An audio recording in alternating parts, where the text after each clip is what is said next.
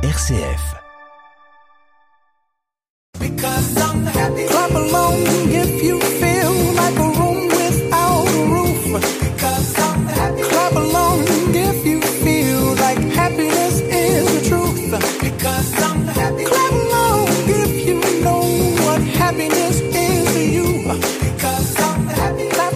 Bonjour, bonjour à toutes et à tous. Aujourd'hui, nous nous intéressons au tourisme bleu, le tourisme où l'eau est l'attrait principal, et je vous propose quatre activités sympas.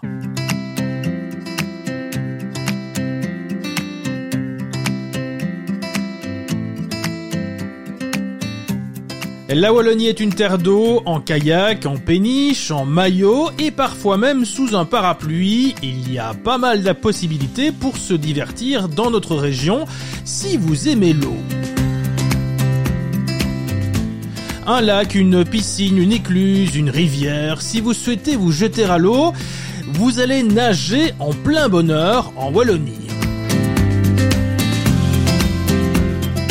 Nous débuterons cette émission en découvrant les étangs méconnus de Stavelot. Nous irons un peu plus loin, à Spa, pour découvrir le musée de la ville d'eau. Nous naviguerons sur la Meuse aussi grâce aux croisières sur la Meuse à Namur. Et puis nous terminerons cette émission au lac de l'Odeur. Et si on se promenait un peu? Bienvenue dans Évadez-vous près de chez vous.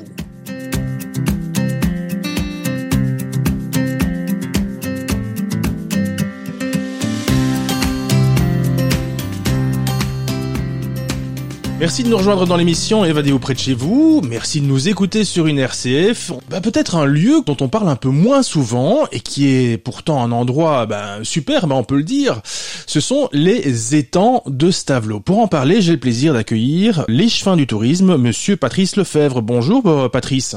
Bonjour, bonjour à tous. C'est vrai que je le disais en introduction, ces étangs, c'est un peu moins connu en fait quand on vient à Stavelot. Je parle de pas des Stavelotins, mais de ceux qui viennent de l'extérieur. Oui, c'est exact. Donc Stavelot est surtout connu pour euh, pour son patrimoine, un patrimoine bâti qui est un patrimoine du XVIIIe siècle. Donc il y a un rayonnement important. Mais pourtant, c'est vrai, à proximité du centre-ville, à quelques centaines de mètres de l'abbaye même, euh, il y a un site euh, naturel assez exceptionnel. Ce sont les étangs de Stavelot. Dites-moi si je me trompe, ce sont les anciens viviers de l'abbaye en fait.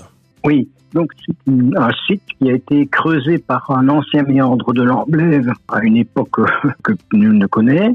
Et puis, euh, au moment où, les moines se sont installés à Stavelot, eh bien, vous savez qu'ils mangeaient très peu de, de, viande, mais par contre, ils consommaient beaucoup de poissons. Et ils ont transformé ce plan d'eau en vivier, d'où d'ailleurs le nom euh, wallon du site. On dit les vévilles, hein, ce qui se traduit exactement par vivier. Donc, c'était la première destination du site. Ensuite, euh, à partir du XVIIIe siècle, Stavelot a développé une importante industrie de la tannerie, très grosse consommatrice d'eau, et donc on a vu euh, s'installer, se créer au bord de ces étangs, là, très importants bâtiments, qui étaient des bâtiments de tannerie.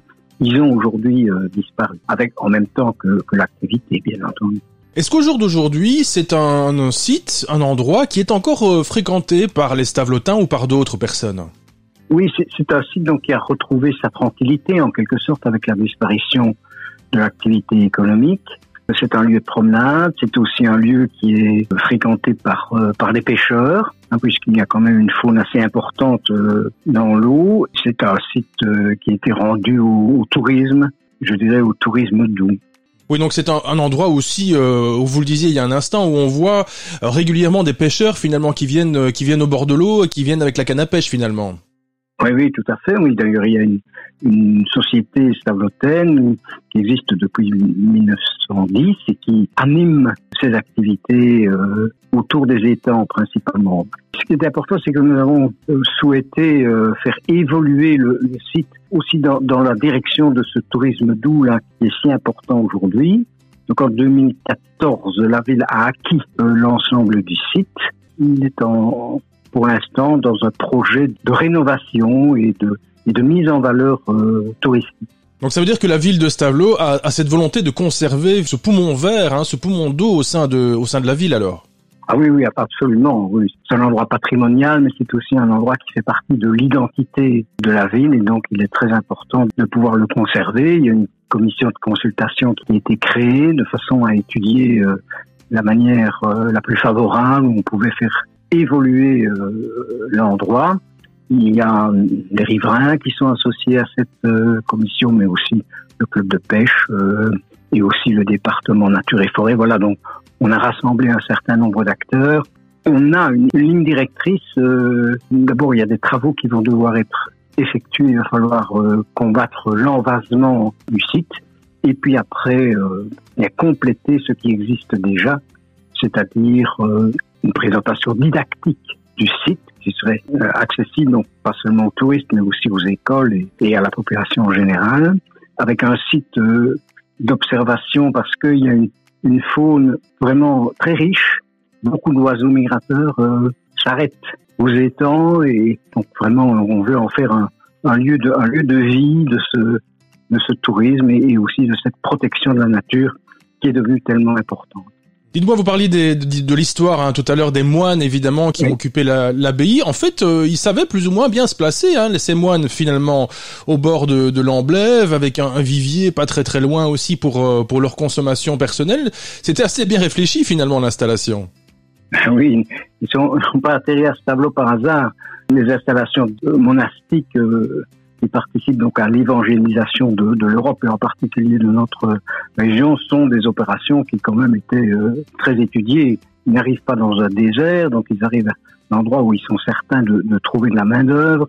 Et puis alors, euh, ils, ils, choisissent les endroits les plus favorables pour pouvoir développer des, un certain nombre d'activités et aussi euh, pouvoir y vivre et, et y prospérer. Et c'est exactement ce qui s'est passé à ce puisque l'abbaye est devenue vraiment une installation extrêmement importante, la plus importante même en Haute-Ardenne jusqu'à la Révolution.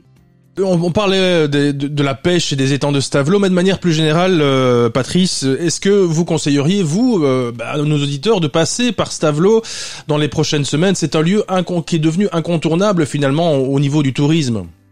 Oui, oui, je, oui, euh, c'est déjà prêt en quelque sorte pour pouvoir accueillir le, le tourisme. D'abord, le, le, chemin qui fait le tour des étangs est parfaitement plat, donc voilà, on le recommande pour, pour tout le monde, mais en particulier pour euh, pour les, les etc. Donc c'est un endroit vers lequel l'office du tourisme dirige les, les, les, personnes en difficulté qui peuvent difficilement euh, monter des côtes ou, ou, ou, se balader en forêt.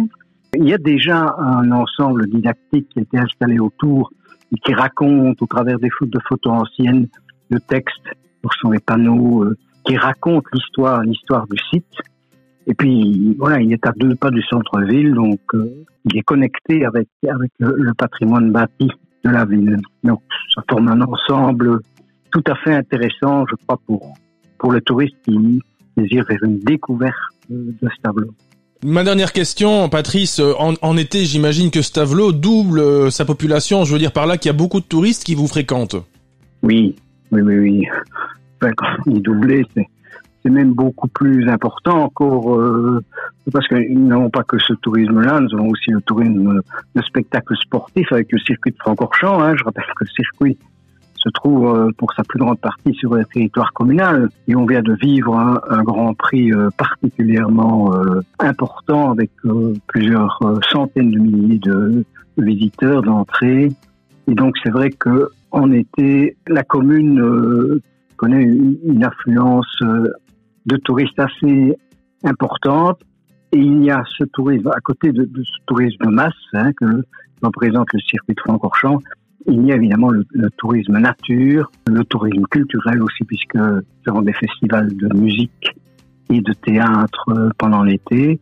Voilà, et tout ça euh, amène euh, effectivement une, grande quantité de touristes. Et c'est une destination évidemment qu'on vous euh, propose de découvrir, qu'on vous euh, incite à, à, découvrir. Merci en tout cas Patrice euh, Patrice Lefebvre, je rappelle que vous êtes l'échevin du tourisme. Quant à nous dans cette émission, eh bien on va faire une petite pause. On se retrouve dans un instant. Merci Patrice et bonne journée. Merci à vous aussi. Au revoir.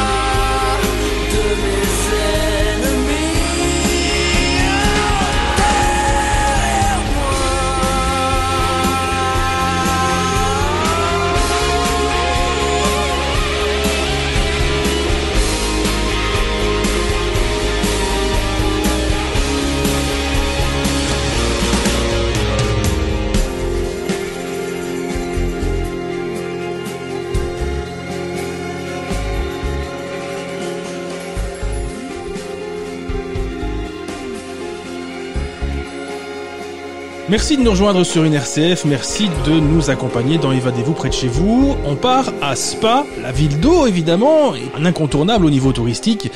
On va parler des musées de la ville d'eau et j'accueille Amandine Leuch. Bonjour Amandine. Bonjour.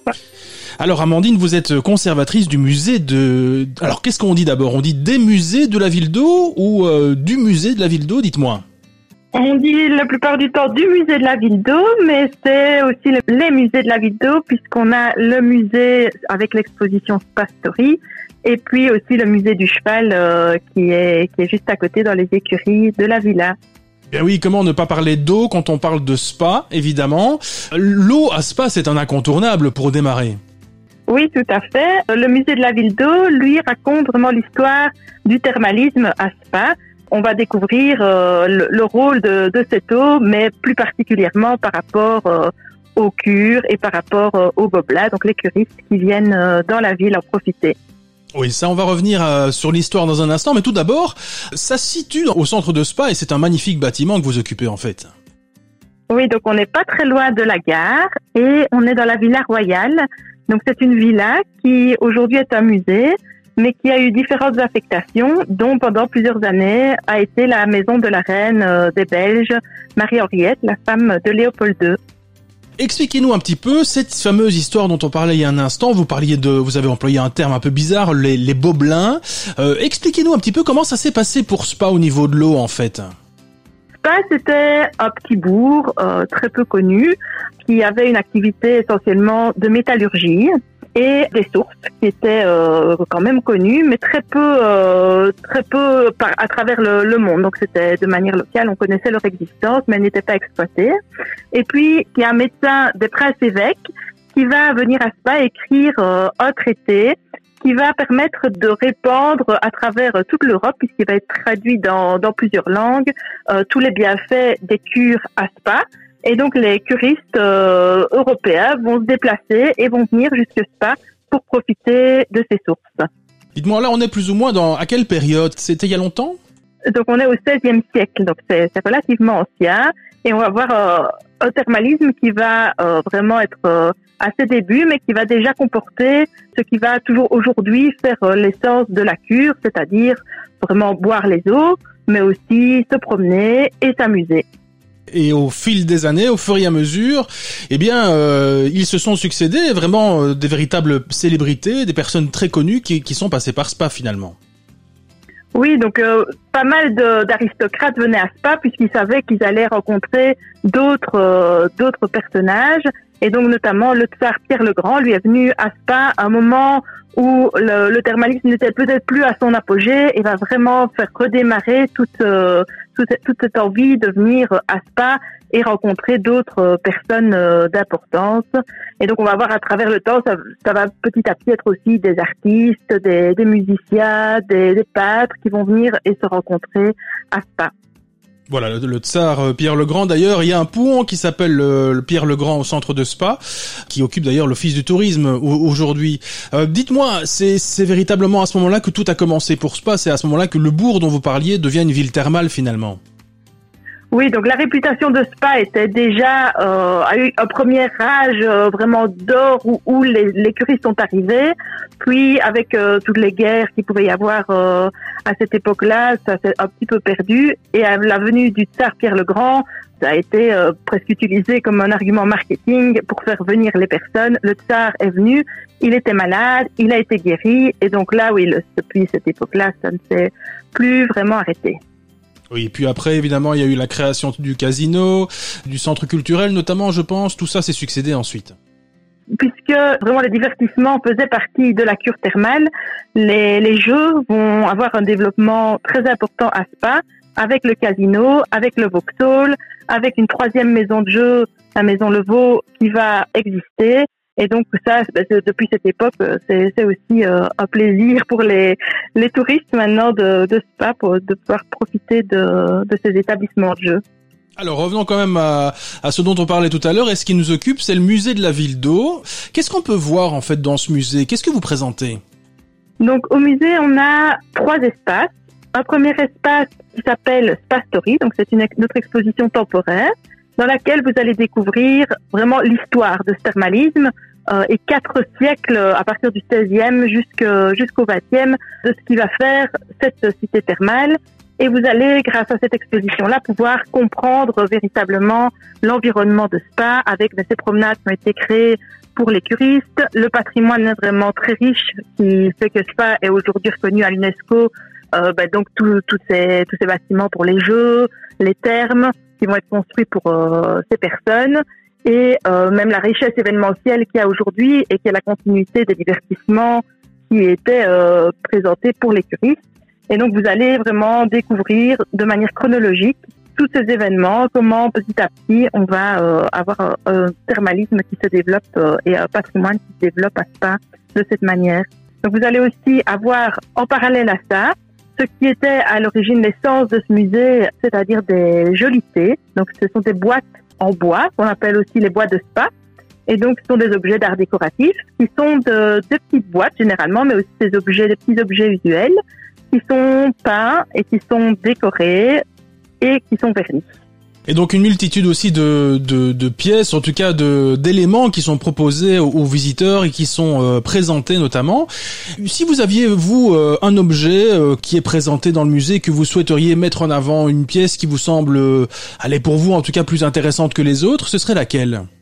Ah, Eh bien, on a un exceptionnel tour à guillocher. Donc c'est un, un, tour de, de tourneur et donc qui est un tour très puisqu'il est très rare c'est celui qui soit a inspiré celui qui est dans l'encyclopédie de Diderot ou euh, en tout cas qui s'en est peut-être lui-même inspiré mais qui est vraiment une pièce très très rare. Il n'en existe que, deux au monde et euh, c'est un objet qui servait à faire des tout petits objets tournés donc qui permettaient éventuellement de décorer des boîtes en bois de spa, mais qui nous permettent aussi d'évoquer justement tout ce travail des artisans pour réaliser les boîtes euh, et les objets en bois de spa. Alors juste derrière le musée de la ville d'eau, dites-moi si je me trompe, il y a aussi un autre musée qui s'appelle le musée du cheval. Alors là, on passe vraiment d'un extrême à l'autre. Euh, pourquoi Pour quelle raison En fait, j'imagine que ça a un rapport avec euh, l'évocation de, de la reine Marie-Henriette, en fait. Oui, entre autres. Donc, donc effectivement, donc on est dans la villa, le musée dans la villa, et à l'arrière de la villa, on a conservé les très belles écuries de cette villa. Et donc, dans cette euh, on présente un musée du cheval qui évoque le, tout le passé hippique de Spa. Donc, dans les fameux divertissements dont je vous parlais tout à l'heure, il y avait notamment le fait d'aller aux courses et à ça, il y a eu plusieurs hippodromes. Et donc, ce, musée nous permet d'évoquer ce passé. Et effectivement, la reine Marie-Henriette était une grande passionnée de chevaux et avait euh, de nombreux chevaux dans ses écuries. Et on sait qu'elle aimait euh, parcourir les, campagnes spadoises euh, avec son, cheval. Et puis tout cela dans un parc, le parc de la de la Villa Royale, qui est aussi accessible au public. Alors, Amandine? Oui, donc on a à l'arrière de la villa le parc euh, historique de la villa dans lequel euh, le public euh, et d'ailleurs n'importe qui peut aller se promener. C'est un parc qui est public. Tout le monde ne le sait pas toujours. Les gens sont heureux de le découvrir parfois alors que s'ils sont padois, qui connaissaient bien l'endroit, ils découvrent un très beau parc dans lequel on peut aller se détendre. De l'autre côté de la rue, il y a une belle plaine de jeux aussi pour les enfants pour un petit peu se détendre après la visite. Oui, c'est un, très beau site sur lequel euh, on est. Et puis Amandine, alors il y a une exposition aussi actuellement qui, qui est intéressante et qu'il faut voir. Oui, donc à l'étage de la villa, on présente actuellement une exposition sur les verres de cure et les donneuses d'eau. Donc c'est deux thématiques qui sont très peu connues mais qui sont vraiment très intéressantes puisque les verres de cure, c'était ces verres que les curistes achetaient pour aller boire aux sources pendant leur cure. Et donc ça, bah, à Spa, mais pas uniquement. Donc on présente une euh, grande collection de verres euh, tous euh, plus jolis les uns que les autres et un métier qui est celui de la donneuse d'eau, qui est un métier qui est un peu oublié aujourd'hui, mais qui était très répandu dans les stations thermales. Donc c'était ces dames qui étaient postées aux sources et dont le métier était de servir l'eau dans les verres des curistes et qui avait des fonctions assez spécifiques puisque les quantités d'eau bues devaient être calculée. Elle connaissait très bien les curistes qui venaient.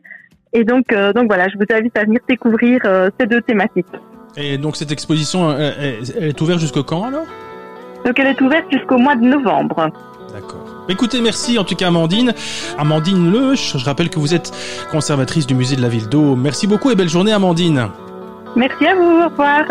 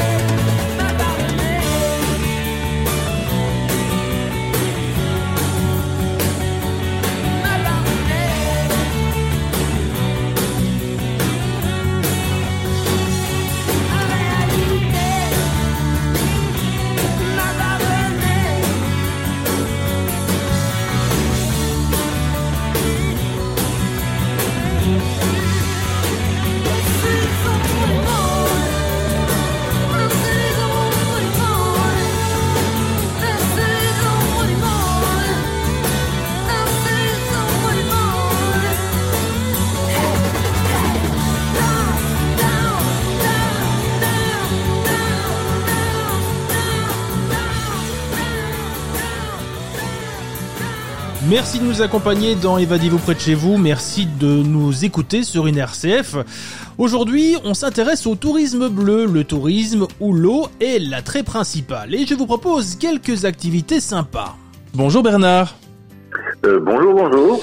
Alors Bernard, si on vous appelle, c'est parce que vous, euh, eh bien, vous êtes euh, bien présent à Namur, bien présent sur la Meuse d'ailleurs. On va en parler, car vous êtes le gérant de la société Nautique Loisirs qui exploite des bateaux à Namur et, aussi à Liège. Mais ici, on va, on va exclusivement se concentrer sur, sur Namur. Expliquez-nous en fait, qu'est-ce que vous faites, Bernard? Bien, nous proposons des croisières, autant de, des croisières régulières que des croisières privatisées. Nous exploitons deux bateaux. Et nous avons également un bateau-restaurant s'appelle Côté Meuse, sur le même site, au Grognon, euh, à, côté de la passerelle L'Enjambée. Et c'est de là que nos croisières euh, démarrent. On a plusieurs produits à proposer, euh, voilà, en fonction des, dates, de, la durée. c'est une manière de découvrir Namur, ces berges, d'une autre manière. Quand on est en bateau, ben, on voit un petit peu les choses autrement. On est en vacances. Bah oui, on les connaît bien vos bateaux. on les voit passer sans arrêt à Liège, mais aussi à Namur. Vous l'avez dit à proximité du Grognon. Qu'est-ce qu'on peut voir en fait quand on monte sur votre bateau? En fait, ce sont de vraies croisières, Bernard? Alors, sont des vraies croisières. Bon, les trois produits qu'on propose sont simples. On a une croisière Meuse et Sambre qui dure 50 minutes. C'est une croisière euh, sympa toutes les après-midi où nous faisons euh, une balade sur le bief euh, entre les trois écluses de Namur, l'écluse de La Plante, l'écluse de Grand Malade et l'écluse de Saldine sur la Sambre. Donc, ça permet de découvrir le centre-ville de Namur, voilà, au départ de, de l'eau avec une vision, une vue fort différente. Puisque quand on est sur l'eau, évidemment, on, a une autre, un autre champ de vision. Ça veut dire que c'est une vraie croisière. En fait, les gens montent à bord et puis euh, ont une visite un peu de, vous le disiez, de manière un peu différente? Oui, tout à fait. voilà, on, on, a deux bateaux avec des capacités différentes. Le, le Vauban, c'est 115 places. L'Olympia, c'est plus de 150. Le premier produit dont je vous parlais, ben, c'est le, c'est la croisière Meuse-Décembre. Puis on a une très jolie croisière qui va vers Ouépion, Ouépion, la capitale de la fraise. Pour aller à Ouépion, on passe l'écluse de la plante. le passage d'une écluse, ben, pour beaucoup de, de personnes, c'est, inédit et puis c'est euh, original ou en tous les cas éducatif parfois pour euh, pour les enfants. Et là, on découvre, euh, on, on rentre sur la haute Meuse à partir de la plante et on découvre les villas Mosanes euh, et on, on, va jusqu'au château de Dave, qui est un magnifique château. La Haute-Meuse, c'est vraiment euh, chaque fois qu'on la parcourt, eh bien, c'est à chaque fois pas une découverte, mais un plaisir euh, inédit à chaque fois, vraiment. Alors vous le disiez, c'est une autre façon de découvrir Namur et, et, sa, et sa région.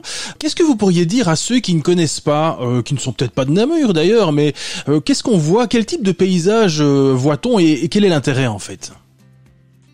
D'abord, l'intérêt c'est de faire du bateau. Hein. En clair, euh, quand on fait du bateau, on n'a on, on, pas un pied à terre, on est on est un petit peu ailleurs. Donc, je pense que l'expérience du bateau, euh, de toute façon, en soi, c'est déjà c'est déjà super sympa. Aussi, en plus, euh, on a de jolies choses à découvrir. C'est évidemment un plus. Donc, si on parle de la Haute-Meuse, ben, ce sont toutes ces jolies villes de la Moselle, ces belles propriétés en bord de Meuse qui sont à découvrir. La vallée en tant que telle est, est splendide, évidemment, puisque le, elle est complètement encaissée euh, et euh, la Meuse. Donc voilà, le, paysage en tant que tel est une attraction. Le troisième produit, je vous en ai pas parlé, c'est une croisière qu'on fait tous les dimanches matins. C'est une croisière qui va jusqu'au Profondeville. Donc on dépasse les limites de la ville de Namur et on, on, passe une deuxième écluse qui est l'écluse de Taillefer. Et lors de cette croisière, on propose des petits déjeuners gourmands. On part à 10 heures, on revient à 13 heures, donc c'est une croisière de plus longue durée avec euh, un chouette petit déjeuner avec des produits locaux. Donc c'est euh, aussi une manière de profiter de son dimanche matin euh, de manière bien remplie. Pour celui qui ne connaît pas Namur et sa région, est-ce que ça veut dire qu'il y a, une possibilité d'avoir des explications, notamment, euh, ou, la possibilité d'avoir un guide si on le souhaite? Alors on peut réserver un guide si on le souhaite, mais ça c'est réservé au groupe euh, via l'office de tourisme de Namur. Et donc sans difficulté, oui, il y a, une multitude de choses à, découvrir et à voir euh, avec d'autres produits et des combinaisons avec d'autres produits. On peut commencer par une balade à Namur, en bateau, pour ensuite euh, se rendre à la citadelle en téléphérique. Enfin, là, il y a d'autres personnes qui, qui font euh, l'éloge de Namur euh, mieux que moi. Et tiens, quel, quel genre de public est-ce que vous avez de manière générale? C'est plutôt familial, c'est plutôt francophone, plutôt néerlandophone? C'est tout public, vraiment, tout public. Puis là, on est au, au cœur d'un nouvel écrin qui est le, la confluence avec la, la passerelle Lanjambé. Donc on est vraiment, euh, voilà, on sait, la ville s'est rapprochée de son fleuve et euh, ça c'est vraiment une très très bonne chose. Oui, vous avez profité effectivement des, des, nouvelles installations qui sont magnifiques. Il faut absolument aller voir. Ah, euh... Il faut même aller voir le parking. Nous avons la chance d'avoir un parking à 50 mètres qui, qui a été élu euh, un des plus beaux parkings d'Europe. Alors je vous dirais pas venir à Namur pour voir le parking, mais mais quand même quand on est dans ce parking, il est tellement beau que ça en devient, euh, ça pourrait en devenir une attraction. Dites Bernard, pour celui qui ne vient jamais à Namur, qu'est-ce que vous pourriez dire? Est-ce que c'est une ville qu'il faut qu'il faut voir, dans laquelle il faut passer? Est-ce qu'il y a des choses intéressantes à voir, notamment? Mais bien entendu, c'est une ville où il fait bon vivre et où euh, euh, on y mange très très bien. Alors euh, on va pas, voilà, mais c'est pas de la culture, c'est pas du tourisme, mais bien manger c'est important. Il y a une multitude de d'établissements euh, vachement sympas où on mange bien. Et pour moi, euh, ça c'est vraiment une des, une des belles cartes euh, à jouer. On y boit aussi de très très bonnes choses, hein, puisque vous avez la, la houppe et la bière de Namur. On passe devant la brasserie, la, la, brasserie artisanale de Namur quand on fait la balade en bateau, la plante. Et donc oui, oui boire et manger à Namur, c'est un must. Et vous, vous avez cité votre bière préférée, votre votre plat préféré. Alors, ce serait quoi? Euh, oui, plat préféré, je, je, vous me posez une colle, là. Je ne, vous me posez une colle. Je ne saurais pas vous répondre. En tout cas, merci euh, pour cette découverte, Bernard euh, Schorkops. Je rappelle que vous êtes le gérant de la société Nautique Loisirs qui exploite des bateaux à Namur, mais à Liège aussi. On vous rappellera aussi hein, pour une future émission à Liège, parce que c'est vrai que la navette fluviale à Liège fonctionne pas mal aussi. Alors Bernard, avant de se quitter, euh, peut-être euh, bah, comment faire pour vous trouver sur sur Internet? Il y a un site Internet sur lequel on peut trouver toutes les infos?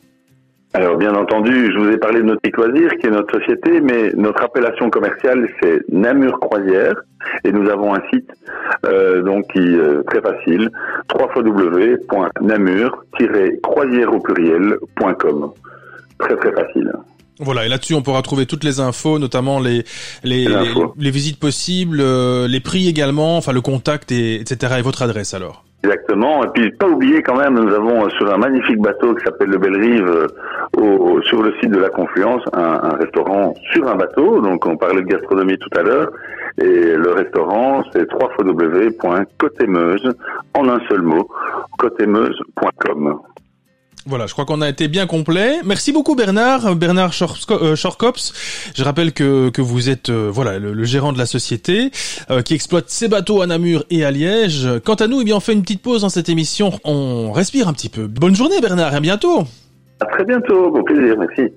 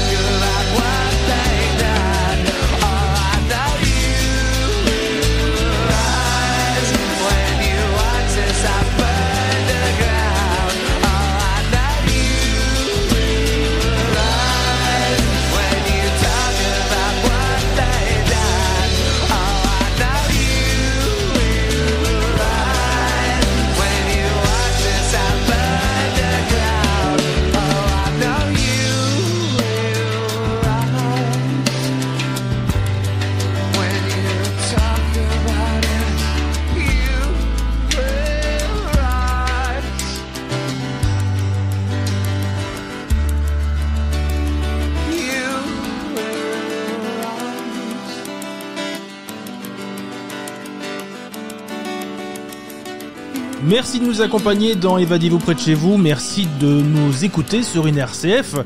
Aujourd'hui, on s'intéresse au tourisme bleu, le tourisme où l'eau est l'attrait principal. Et je vous propose quelques activités sympas. Et on va se rafraîchir un peu, on va parler des lacs de l'odeur. Et pour en parler, eh bien j'ai le plaisir d'accueillir Philippe Fourmeau. Bonjour Philippe. Bonjour. Vous êtes euh, le porte-parole des lacs de l'odeur. Bah, c'est très connu évidemment, euh, mais simplement pour celui qui ne connaît pas, Philippe, expliquez-nous les lacs de l'odeur. Qu'est-ce que c'est? Qu'est-ce qu'on peut y faire en fait? Alors, au lac de l'odeur, on peut y faire beaucoup, beaucoup de choses. Donc, on a beaucoup d'activités. Hein, donc, le, lac de l'odeur, ben, c'est le plus grand lac de, de Belgique. Hein, donc, nous avons 1800 hectares. Euh, avec euh, un tiers d'eau, un tiers de, de, bois nature et un tiers de prairies et bocage. Et donc c'est la première station touristique de Wallonie. On y accueille chaque année entre 1 million et 1 million 200 000 visiteurs en fonction des conditions climatiques. Plus de 25 activités en passant par la planche à voile, le jet ski, ski nautique, un bus amphibie, euh, de la voile bien évidemment, en plongée, euh, un acrobranche, euh, etc. Donc il y a vraiment du golf. Il y a vraiment de quoi faire sur le site des lacs de Rodeur et s'amuser toute une journée et même plus. Alors, juste pour bien situer, ça se situe où en fait Les lacs de l'Odeur se situent au sud de Charleroi, à 35 minutes de Charleroi, à, 30 minutes de Mons, 30-35 minutes de Mons. Namur n'est pas très loin, donc on est dans, dans la botte du Hainaut, mais le site se situe entre deux provinces. Vraiment positionné sur deux provinces, la province du Hainaut, la province de Namur et nous sommes dans l'entité de Trois-Chapelles et Serfontaine. Trois-Chapelles respectivement dans l'Hainaut et Serfontaine respectivement dans le Namurois. Alors vous avez cité les chiffres, hein, mais c'est vrai que c'est hallucinant, c'est énorme, un million de, de, visiteurs, un million deux cent mille même, euh, et j'imagine euh, beaucoup plus quand il y a des périodes de, de canicule comme on les connaît cette année. Ben, oui, c'est ça. Donc, quand on parle d'un million à un million deux cent mille, les deux cent mille en plus, c'est en fonction des conditions climatiques. Il est clair que ben, nous sommes ici dans une station touristique avec une spécificité de tourisme de séjour et tourisme d'un jour. Donc c'est clair que quand il fait magnifique, il y a beaucoup de monde qui, qui se déplace sur le site pour prendre le frais, profiter de la nature et des attractions proposées, mais aussi de l'oreca, hein, parce qu'il y a de quoi se restaurer, il y a quoi se prendre un verre. Donc vraiment tout est mis en place pour que le touriste passe un très bon moment. Est-ce que est-ce que c'est particulier euh, allez parce que vous êtes un point touristique très important est-ce que c'est particulier que ce soit un lac par exemple ou une infrastructure plutôt tournée vers l'eau euh, je sais pas moi par exemple à entretenir tout au long de l'année? Le projet de départ c'est un projet technique on crée un barrage pour assurer l'étiage de la France la Sambre, pardon, pour avoir une bonne navigabilité sur la Sambre.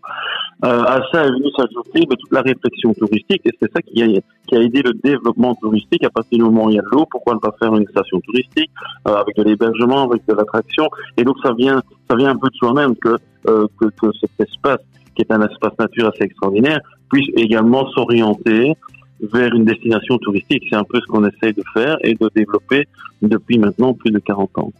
Donc c'est plutôt l'exemple d'une belle reconversion, si je comprends bien en fait.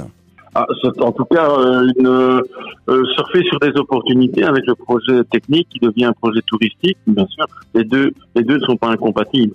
Et maintenant, ce qu'il faut, c'est de la gestion, de l'organisation, et ça, c'est un peu le rôle de notre ASBL Les Lacs de l'Odeur, d'assurer justement cette gestion et cette, cette organisation au niveau du, du site avec toute une série de partenariats publics-privés, parce que la plupart des attractions sur les sites sont gérées par, des, par le secteur privé, et ce qui a permis depuis le début qu'on a lancé le projet Lac de l'Odeur, que l'euro investi par le public, euh, le, privé en a mis pratiquement trois et demi, quatre.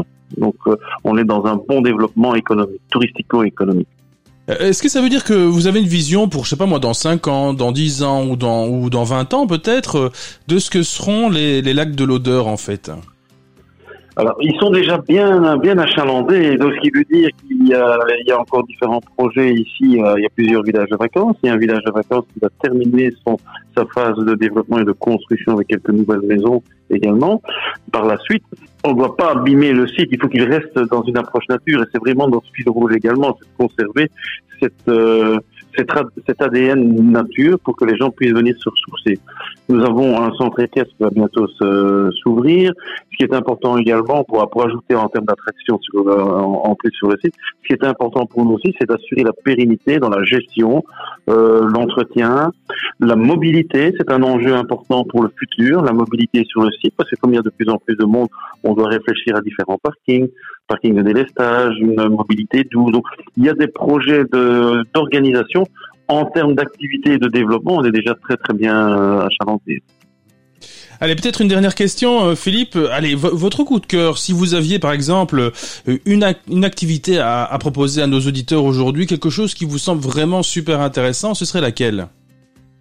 Alors, je suis mal mis pour mettre une, une activité en, en, avant, mais alors je parle de, de, de de mes passions premières. On va parler de l'ADN nature sur les lacs de l'odeur. Moi, je trouve que c'est très important. Donc, il y a premièrement toutes les attractions privées, ok, et il faut euh, il faut les découvrir.